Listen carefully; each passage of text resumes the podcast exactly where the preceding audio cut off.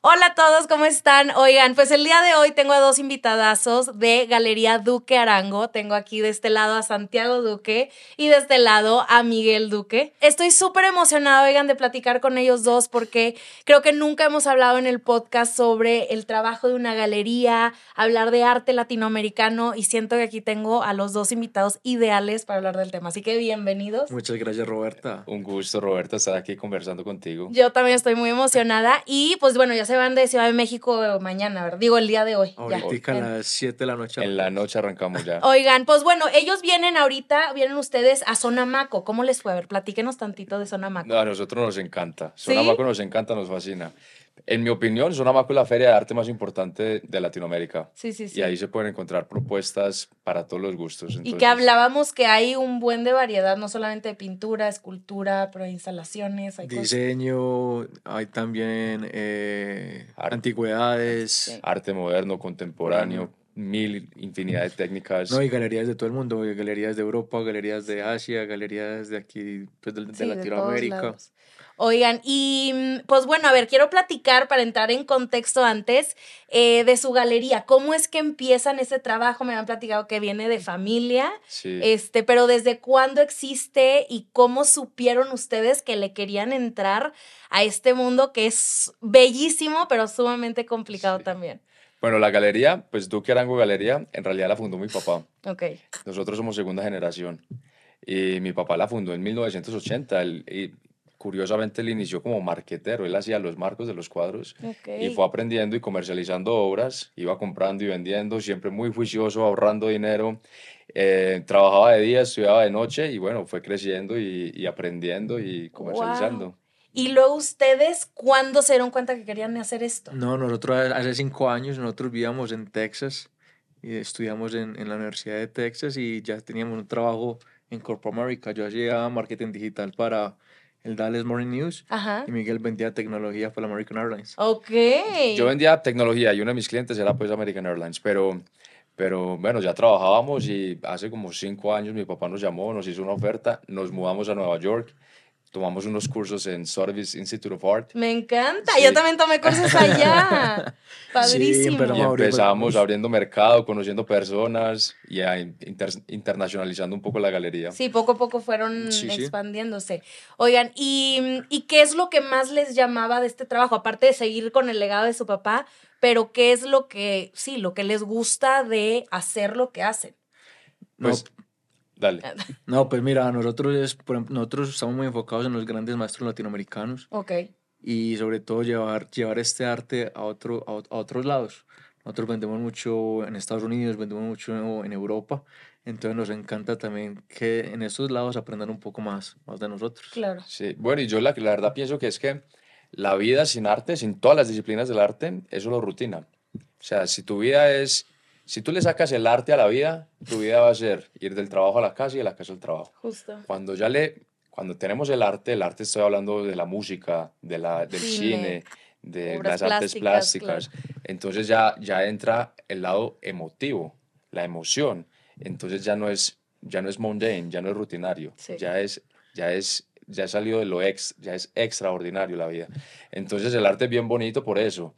Y lo que dice Santi, promover y seguir llevando a estos artistas latinoamericanos a otros escenarios, a otros, digamos, por decirlo vulgarmente, otros canales de distribución, para que otros, otros mercados... contextos, exacto. Para que otros mercados entiendan la belleza del arte latinoamericano, pues es, yo creo que es una tarea bien bonita y, y, bueno, nos encanta trabajar y, y, hacer la realidad. Qué bonita manera de hablar del arte, me encanta. Y creo que esto nos enseñó también la pandemia de, a ver, sin el arte no somos ah, nada, ¿qué más? Es nuestra única manera de recurrir también a sentimientos, a lo que hay aquí adentro. Em, sí, o sea, hemos aprendido que sin esto no podemos. Total, nosotros tenemos amigos y clientes que estando, estando en las casas durante la pandemia, se dieron cuenta que tenían paredes vacías, que el arte que tenían ya no les gustaba, que querían darle un, toque nuevo a la casa, porque se vuelve monótono. Claro. Y eso, digamos, que es lo que saca de la monotonía el, el, arte, es lo, que, lo, que te, lo, lo, que te lleva como a estar en un ambiente agradable, a, a, a, a sumergirte, a contemplar otras, de otra manera. Curiosamente hay un, hay un amigo eh, que es coleccionista de arte que estamos en Barranquilla, Colombia, conversando con él. Em, y él decía, este mundo no es vivible si no es a través del prisma de lo estético. Porque la, una pared blanca a ti no te emociona, una pared blanca no dice nada. Pero cuando tú pones una obra de arte, entonces tú todos los días puedes estar sentado, sentando, sentándote y tomándote un café y viendo la obra, del arte, la obra de arte y te puede volver a generar esa emoción, si la obra verdaderamente te emociona. Entonces es un gozo, es un placer. Algo que era rutinario, algo que, que no no generaba ningún tipo de emoción como una pared blanca, ahora todos los días sí te puede generar una felicidad. Ahora es de contemplación, podemos hacer una actividad de esto, ¿no? Sí. Oye, y hablando de esto que dices, por ejemplo, de cómo es que ustedes juegan este rol también para acercar el arte a mucha gente, quiero que hablemos tantito de cuál es el trabajo de una galería, porque creo que nunca lo he hablado aquí en Hablemos Arte y escucharlo de ustedes dos creo que va a ser algo maravilloso. Entonces, bueno, ¿Qué nos pueden platicar del trabajo de una galería? ¿Qué hace una galería y por qué es importante conocer sobre este trabajo? No, imagínate que una, una galería, ponlo en, en otros términos, es el manager de un artista, es el que lo ayuda a promover, a llegar a otros mercados, a entrar en instituciones. Entonces, lo, lo de nosotros es, digamos, el manejo comercial y el manejo de promoción de un artista. Sí. Básicamente. Ese, ese es un ámbito. Y el otro es simplemente, yo pienso que una galería el trabajo de una galería es exhibir propuestas artísticas, así simplemente. Hay algunas galerías que son comerciales, no todas las galerías son comerciales. Eh, sí, cuando la galería representa artistas vivos, pues la, la, labor de la galería sí es buscar, digamos, colecciones, eh, exhibiciones institucionales para, para la promoción y el crecimiento de la carrera artística de ese artista en específico. Pero yo pienso que la labor principal de una galería es exhibir esas propuestas artísticas y educar al público para que aprecie esas propuestas artísticas. Perfecto. Eso es lo que siento yo que es, quote unquote, la definición, lo, la definición de, galería. ¿Y qué, cómo ustedes em, deciden qué artistas representar? ¿Qué artistas tienen en su repertorio que eh, les ha llamado tanto la atención y que dicen necesito que el mundo conozca sobre ellos? ¿Cómo decían o qué, bajo qué lineamientos? Eh, sí. Pues el norte de la galería siempre ha sido arte moderno y contemporáneo de origen latinoamericano generalmente. Em, es, nos hemos especializado mucho en los grandes maestros latinoamericanos. Entonces, en la galería tú puedes encontrar obras, por ejemplo, de, de Fernando Botero, de Olga de Amaral, de Osvaldo Guayasamín, de Fernando de Cislo, grandes referentes del arte moderno eh, latinoamericano, incluso pues mexicanos. Nosotros hemos, no voy a decir representado porque jamás, pero, pero sí hemos comercializado algunas obras de grandes maestros eh, mexicanos, de Rufino Tamayo, obras de, de Diego Rivera, hemos, hemos logrado comercializar. en Cuba. Wilfredo Lama en Cuba. Eh, y bueno, venezolanos como Carlos Cruz Díez, Jesús Rafael Soto o sea, grandes nombres también. Sí, sí. Em, y también, em, pues nos interesan mucho las propuestas contemporáneas de artistas vivos porque, bueno, son el futuro. Es como escribir el nuevo paragraph, el nuevo chapter de, del, arte. del arte. Es correcto. Ahorita platicábamos de, de cómo hay estas propuestas sumamente valiosas que en, en unos 100 años va a ser pues lo que conocemos como las grandes obras maestras de nuestro tiempo, ¿no? Sí, porque es que pues, yo, yo, yo tengo que creer y tengo que estar convencido de que obras maestras hoy en día se están creando. Porque si uno no cree eso, entonces es como no creer en el futuro. Sí, la labor es tratar de buscar el nuevo Basquiat o el nuevo. Pues, pues, es una búsqueda constante y estar educando, educándose todos los días y mirando qué otro artista te interesa, qué, cuáles son los nuevos conceptos más llamativos. Por ejemplo, en, esta última década yo creo que lo, lo más llamativo fueron el, el, el, arte femenino y el arte femenino africano, pues de origen afroamericano. Entonces es también mirar a ver cuál va a ser el próximo next, el next big thing para, para, para ir a la vanguardia. Y que yo creo que todos tenemos grandes historias que contar y creo que todos tenemos un gran talento para ciertas cosas. Es nada más de darle este espacio a estos artistas para que el mundo los conozca, porque estoy segura que existen millones que pudieran haber sido el siguiente Basquiat, ¿no? El siguiente lo que sea.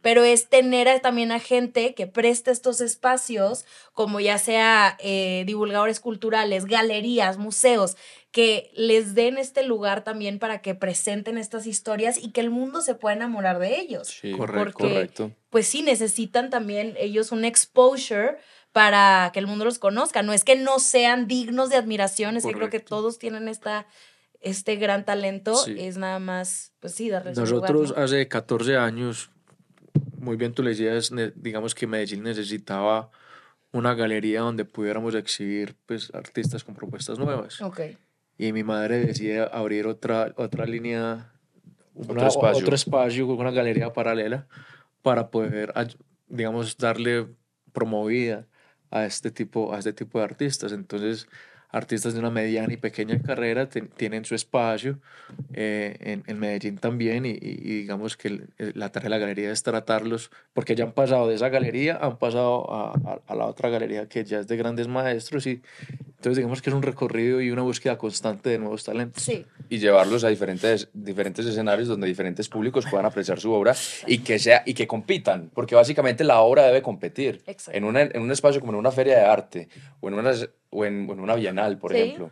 Tú, en realidad lo que están haciendo los artistas es competir. Tú estás viendo diferentes propuestas y al verlas juntas, tú compites y puedes ser más crítico y puedes decir, esto me gusta, esto no me gusta, este tiene más talento que este, pero entonces al final el artista debe competir, pero si el artista al menos se le da esa posibilidad, va a poder hacerlo, pero si no se le da, entonces como el mismo Basquiat, ahorita que lo decíamos, si no, tuviera, si él no hubiera tenido a las grandes galerías de Nueva York y Nueva York no hubiera estado en ese boom, pues posiblemente pues nadie se hubiera dado cuenta quién era él y hubiera muerto sin en el anonimato. Pues. Sí, todos tenemos una, grande, una historia grande que contar. ¿Y qué opinarían o qué les dirían ustedes, si quiero escuchar a los dos, sobre estas personas que dicen que en Latinoamérica, algo así tan general y tan grande, eh, no hay propuestas de valor artísticas? Que no hay buenas propuestas artísticas. No, digamos que la gente habla de pronto desde el desconocimiento, ¿cierto? Eh, son opiniones, pero uno, uno solo le gusta lo que uno entiende, pero si tú no has leído, si no, no has ido a ferias en Latinoamérica, no has ido a los museos, grandes museos latinoamericanos, México creo que es de los países con mejores museos. Sí, estamos en Ciudad de México, que es la ciudad con más museos en el mundo. Imagina, imagínate tú, entonces alguien, alguien que dice eso y no conoce la historia de México, es, es, muy, es, muy difícil, es muy difícil que tenga una opinión distinta. Claro. ¿Cierto? Entonces yo creo que es, es más hablando desde la ignorancia. Sí, la seguridad que, da la ignorancia muchas veces, porque yo creo que algo tan general como tú le decías, es que eh, me parece, yo diría que está equivocado, 100% equivocado, porque en Latinoamérica hay propuestas, digamos, muy buenas, también hay propuestas mediocres. Pero en Europa también hay, en Europa, en Estados Unidos hay propuestas muy buenas y también mediocres. Entonces, no no puede generalizar. Hay artistas buenos y malos en todas partes. Es correcto. Los buenos creería yo, van a surgir. Es correcto. Eh, pero sí, no, entonces yo diría que están equivocados. Y aparte que creo que hablar de arte, conocer de esto, es, es una responsabilidad muy grande que tenemos que tomar de investigar y de conocer y saber leer. Y si es una tarea que a veces es muy abrumador, pero lo tenemos que hacer porque está en todos lados y estamos rodeados de esto y, y que tenemos en Latinoamérica tantos países con tanta cultura y tanta propuesta artística. No puede ser que sigamos fomentando esta misma narrativa de que acá no se, no se haga buen arte. ¿No? O sea, tenemos esta mentalidad eurocentrista completamente que a veces nos cegamos por eso y como dices, la ignorancia también da mucha seguridad. Pero digamos que yo creo que eso también es una tarea de las galerías latinoamericanas y de los museos latinoamericanos. Es un esfuerzo grande porque ir a una feria en Europa, ir a una feria, una feria en Estados Unidos es costoso, pero yo creo que eso es una tarea, el esfuerzo hay que hacerlo porque si tú no estás llevando, tú no, está, tú no estás llevando es el arte de nosotros a otros lugares, es muy difícil de que esas personas quieran ir, si son, estamos hablando netamente de arte, muy difícil que las personas que les gusta el arte vayan a ir a un, a un, país o una ciudad si, no, si, no, si no tienen ese pequeño seed antes, de, antes de empezar.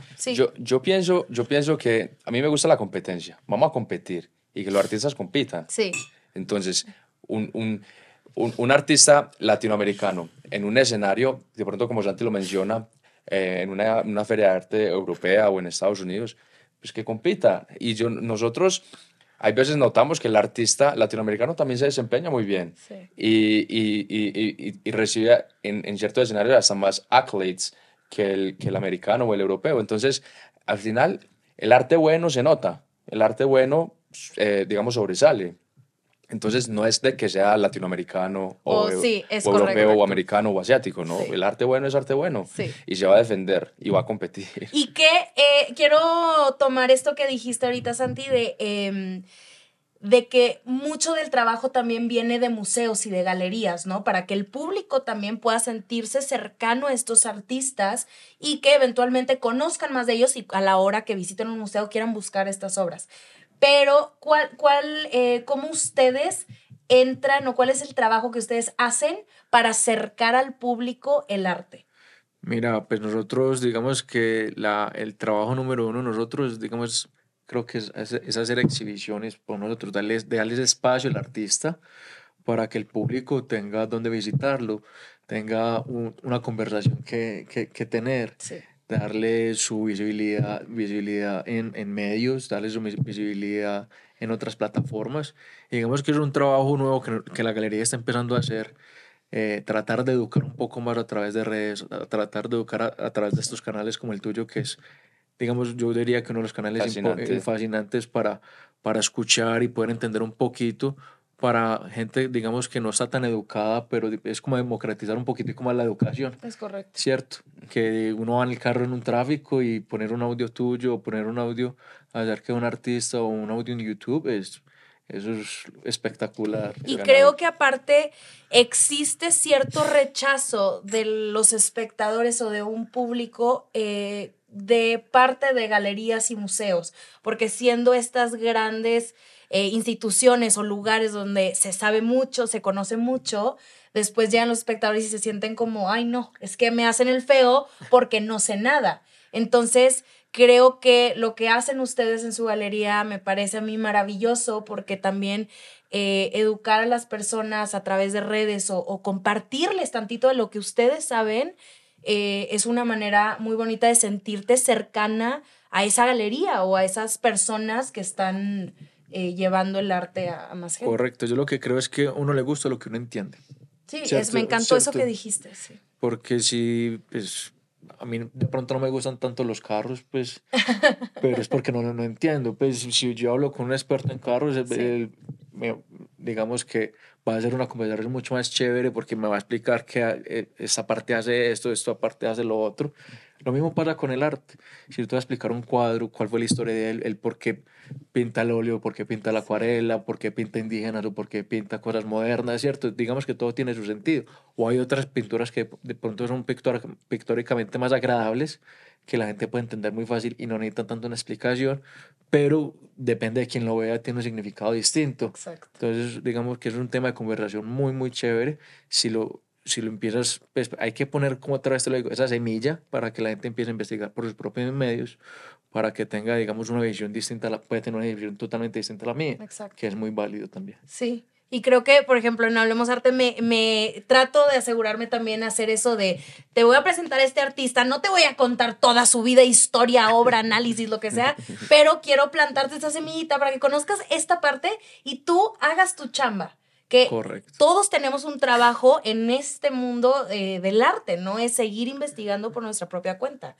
Y ahora, ahora ustedes como galeristas, que hay gente no conocedora también y conocedora también, que eh, le interesa empezar su colección de arte. Pero hay tema de presupuesto, hay tema de no sé, a quién acudo. Entonces, ¿qué le dirían ustedes a las personas que quieren empezar con una colección de arte? Pues primero, deben investigar, pero más que investigar, deben es darse la tarea de visitar propuestas artísticas, entonces estudios de artistas o galerías o ferias de arte o museos. Porque al, al, tú debes, vas a empezar a, a desarrollar un ojo, eh, a, a, un gusto, un deseo. Hay horas que no te van a llamar la atención, pero hay horas que sí te van a emocionar. Y yo creo que las obras que uno debe adquirir son, verdad, son, obras que verdaderamente te emocionen y que sientas algo. y al final el ojo también se va educando. Entonces a medida que tú ves, investigas, aprendes, pues ya empiezas a saber qué te gusta, qué no, a qué es. No, y a través del tiempo va evolucionando. Eh, hoy compras esto y en dos años, no, yo como compré eso. Pues no, no, ya, claro. ya, ha pasado. Pues, y eso es un, digamos que es un trabajo constante. Sí. Eh, porque hay que tener el gusto, hay que generar la sensibilidad, hay que, generar, hay que tener, tener la disposición para lo que dice Miguel, visitar estudios de artistas, visitar galerías, visitar museos, cuando estoy en el carro escuchar un poquito de tu, de, tu podcast o, del artista que te gusta, ¿sí, me entiendes? Es un deseo. 100%. Y, por ejemplo, ¿existe alguna manera de empezar a coleccionar con bajo presupuesto? Porque creo que existe esta idea colectiva de que coleccionar arte es carísimo y claro, pero también hay propuestas para principiantes, ¿no? O sea, para gente que pues quiere empezar por algo pequeño. Sí, pues el arte está para todos, para todos los gustos y para todos los presupuestos. Eh, a mí me parece curioso, por ejemplo, durante Art Basel en Miami, es tan curioso que hay como 16, 17, 18 ferias de arte, todas de un de diferente presupuesto. Entonces, literal, el espectador el público llega y escoge a qué feria ir y, y, qué tipo de arte adquirir o no adquirir, eh, pero hay de todos los presupuestos. Entonces, no, yo pienso que hay personas, yo creo que es más el gusto y la investigación, porque, porque hay personas que eh, se, empiezan a construir unas, unas colecciones de arte con un presupuesto muy bajo, pero adquieren cosas maravillosas. Es correcto. Entonces, no, yo creo que todos los presupuestos, con todos los presupuestos se puede iniciar. Me encanta. Oye, y ahora quiero platicar em, de los artistas que ustedes representan. ¿Tienen alguno que puedan compartir que les haya cambiado algo, les haya movido todo dentro de ustedes o algo que dicen, un artista que, eh, que el mundo debería de conocer y que tal vez no es tan conocido? Sí, mira, nosotros, pues, digamos, Miguel ya habló de unos que son grandes maestros, pero voy a hablar de unos pronto más contemporáneos. Ok. Eh, yo creo que a mí personalmente el que representamos que más me gusta se llama Zair García. ¿Zael García? Zair. Ah, Zair, ok. Zair García. Él es colombiano. Ok. Y él pinta todo lo que es el Magdalena colombiano, que es el río más importante eh, del país que lo cruza de, de, norte, de norte a sur. Okay. Pero en estos momentos hay una, una problemática de minería ilegal que eh, a causa de eso han, han, desplazado comunidades y a estas comunidades les ha tocado, eh, digamos, crear palafitos en la, en la, en Son unas casas en madera. Okay. Dentro, de, dentro, de, la ciénaga. Entonces, son como unos caseríos. Entonces ellos no pueden construir en la, en la tierra. Ajá. Entonces se le roban área al río y empiezan a construir unas casas en madera y se, se denomina la Nueva Venecia porque todo es en agua, se tienen que movilizar es en canoas, en botes. Pero sí, continúa. Ok. Y digamos que ha, ha puesto, digamos que esa, esa, comunidad en el mapa. Entonces ya se ha vuelto, digamos que una comunidad, no por, pues, por trabajo de Zaire y de otros, y, y, y de otros jugadores. Pues, ¿Y qué es lo que hace Zaire? ¿Es eh, pintura, es escultura? Hace una pintura que es, digamos, una, una técnica muy poco común, que es óleo sobre acero inoxidable que es una técnica que lleva perfeccionando casi 15 años porque el acero es súper liso. Claro. Entonces el acero tiene que tener una preparación antes de empezar a pintar y tiene hasta casi 15 capas de óleo para que pueda pegar el, la pintura en el acero. Y él utiliza el acero porque es un metal haciendo referente a la minería ilegal, que, que es una minería de metales. Yo así. Y bueno, este artista ustedes lo, o sea, eh, venden su trabajo en sus galerías. Él es exclusivo de nosotros. Eh, de la galería. Para la, para la galería. Sí, nosotros pues le, le, le, compramos toda la obra, todo lo que él produce nosotros lo compramos. ¡Wow! ¿Y es un artista, que pinta para hacer algo grande o ya lleva mucha carrera artística? Lleva dos décadas de carrera artística. Sí, está en, pues, en la colección del Banco de la República de Colombia, que es la colección más importante de Colombia. está en la colección del Museo de Arte Moderno de Bogotá, que es el museo más importante de Colombia. Está en la colección del dueño de Whisky Jack Daniels, en la colección de Cher, la cantante californiana. No, pues la tenemos, o sea, tenemos que buscar de ese artista en este mismo momento. Ok, padrísimo. y bueno, y tú tienes alguna propuesta eh, como la que acaba de compartir. Bueno, a, mí, se ve que te encanta también a ti. Sí, a mí también me gusta mucho la obra de Zair. Me parece curioso que, que Santi no lo mencionó, pero la razón por la que Zair eh, conoce también el río Magdalena, que nuevamente es el río más importante de Colombia, los españoles incluso nos colonizaron por ese río, por el río Magdalena, porque lo cruza desde el norte hasta el sur.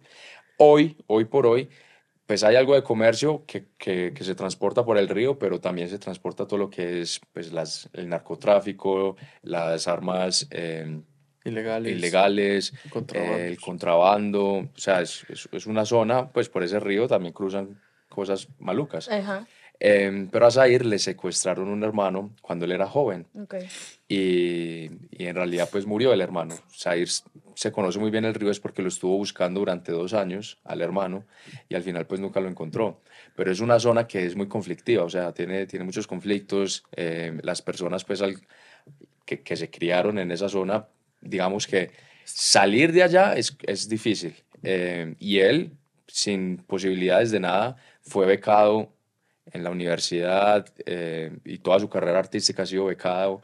Entonces, digamos que él es como un outlier, o sea, ha, logrado triunfar frente a todas, ah, frente a todas las posibilidades. Él fue, él fue restaurador para, para el maestro. ah, también en una época fue, fue, restaurador para el maestro Fernando Botero, en, en una época que cuando el maestro Botero regala la colección de, pues, tanto de obra pictórica del, del, mismo Fernando Botero como la colección personal, que eran obras de Matisse, Renoir, Picasso, eh, Giacometti.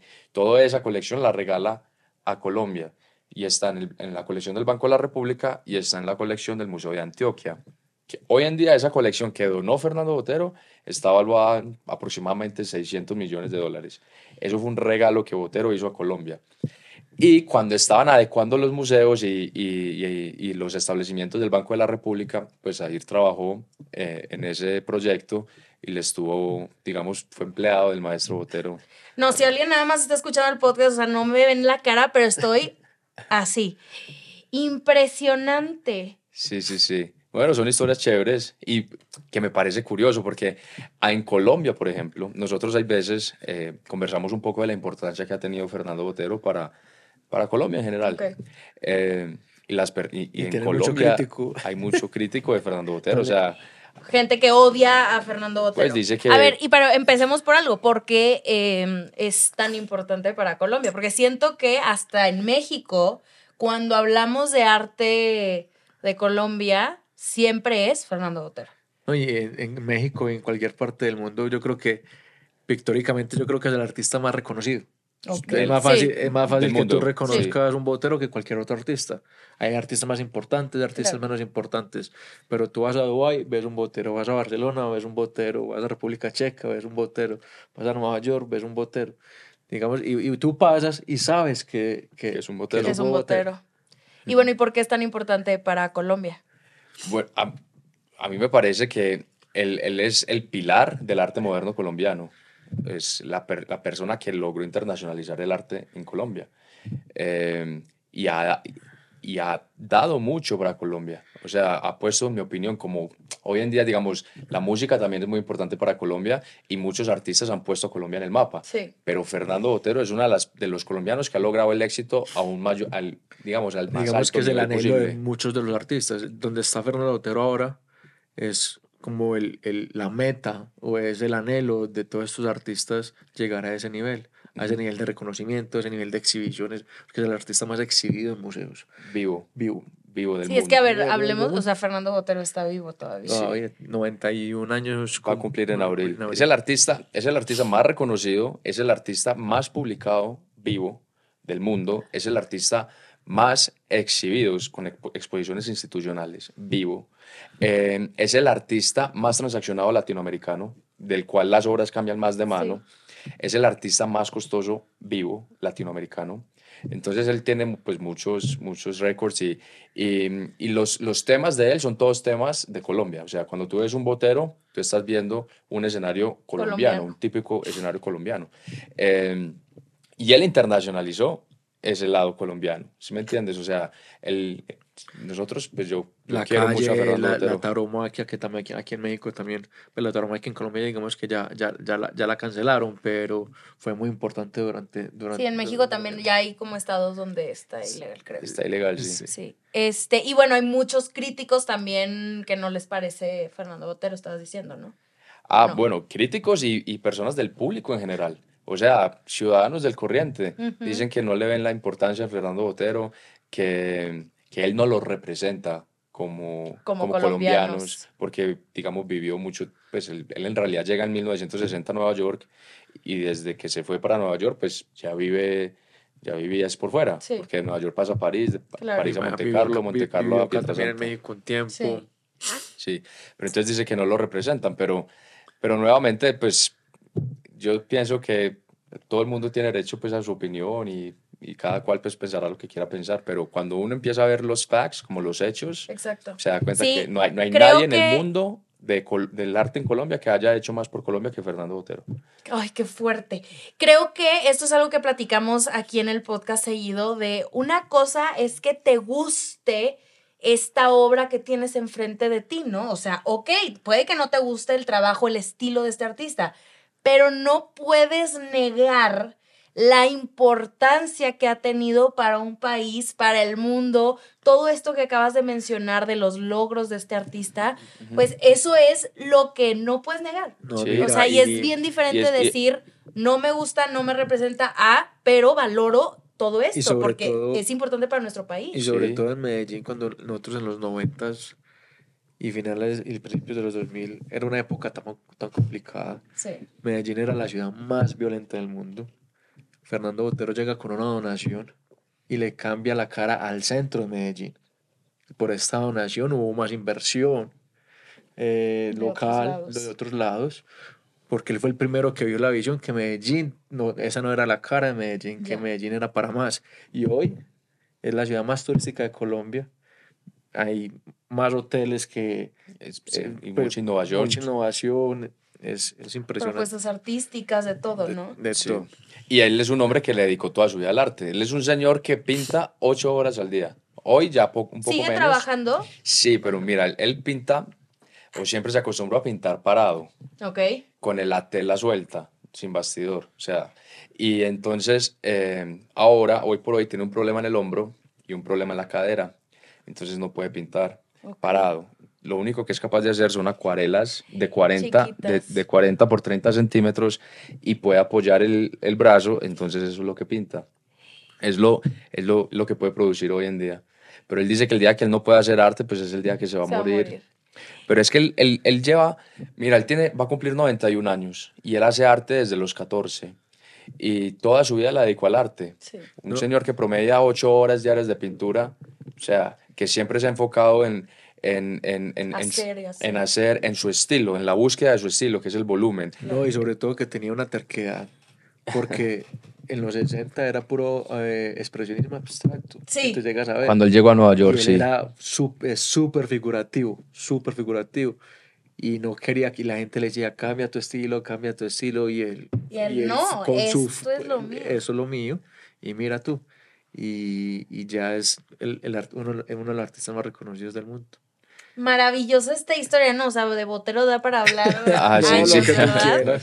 Oye, y bueno, y ustedes eh, tienen trabajo de Botero en su galería, ¿verdad? Que la sí, sí, sí. Incluso ahorita en abril, mayo de este año vamos a, eh, a, inaugurar una muestra del maestro Fernando Botero con obras maestras históricas. No, no van a estar todas para la venta porque traemos obra de Estados Unidos, de Europa, de colecciones eh, bueno, que le pertenecen a coleccionistas que, nos han, que han adquirido obra a través de 35 años que mi papá lleva comercializando obra del maestro Botero. Entonces vamos a tener obras maestras de los 70, de los 80, de los 60. Y van a tener una exhibición en su galería. En nuestra galería en Medellín. Ay, oigan, pues si hay alguien de Medellín escuchando que tenga una visita para allá, ¿y cuándo va a ser esto? Esto va a ser más o menos abril, mayo, de, este mayo de este año. Ok, perfecto, pues para que estén atentos a sus Bueno, te invitamos. Ay, no, pues me encanta esta invitación, yo por supuesto. Oigan, y bueno, y dentro de su galería, eh, ¿cuántas mujeres representan? ¿Hay, hay propuestas de mujeres artistas? Sí, sí, Es más, ahorita en Maco traemos una de las mujeres más importantes, de artistas colombianas más importantes, que se llama Olga Yamaral. Ah, bueno, pero nosotros no la representamos. ah, nos pero encanta, venden su trabajo. Nos encanta la obra de Olga Yamaral, pero no la representamos. Ella nació en 1932, el mismo año que nació Fernando Botero, y es considerada la artista latinoamericana, la pionera en el arte abstracto latinoamericano textil. Eh, toda su vida la dedicó a la investigación de los textiles y bueno, hoy por hoy está en la, en la colección permanente del MoMA, del Museo Metropolitano de Nueva York, de Tate Gallery, o sea, están colecciones muy importantes. Acaban de hacer una retrospectiva en, en un museo, en el Museo de Arte Moderno de Houston, ¿no? En el de Houston, Houston o Dallas, no, no. Houston, Houston. Eh, es una señora artista. le acabo de tomar también una galería muy importante que llaman Leeson Gallery. Leeson Gallery acaba de eh, firmar un contrato de representación con ella. No, es, y ella es colombiana full, de Bogotá. Wow. Y también súper internacional. Y, y, bueno, tienen obra de ella. ¿Y qué otras artistas, eh, mujeres, o bueno, que nos puedan decir cómo ven ustedes el panorama dentro de su área em, y como expertos para las mujeres artistas en Latinoamérica? No, yo pienso que es, es sumamente necesario y cada vez más, eh, y, y por eso en la última década, las grandes instituciones han, digamos, diverted the focus, o sea, han, se han estado Cambiado enfocando el foco hacia, otra. hacia, el arte femenino.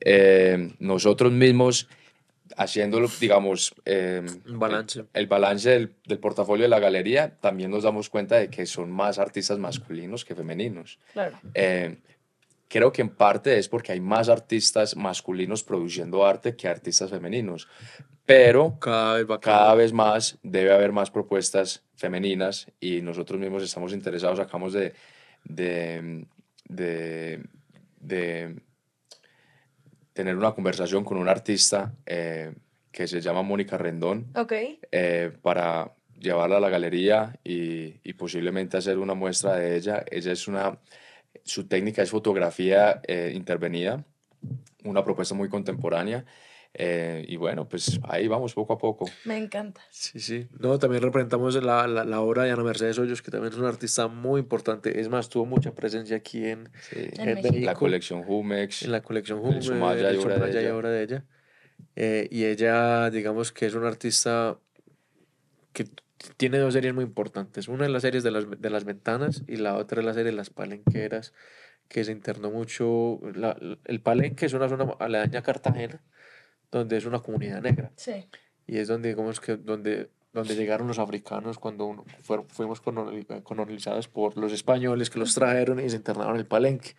Y ahora es una, es, es, es una comunidad que todavía está en Cartagena y que son súper alegres, venden sus frutas, unos atuendos súper coloridos, eh, con el mar, con todo. Y Ana Mercedes, pues, los retrató por, por mucho tiempo. Y también tienen la obra de eh, ella en su... Sí, sí, sí, sí, sí, Nosotros hicimos una exhibición en el 2014 y probablemente en el próximo año hagamos otra ah, exhibición de ella porque cumpliría 10 años de, de fallecida. Ok, wow.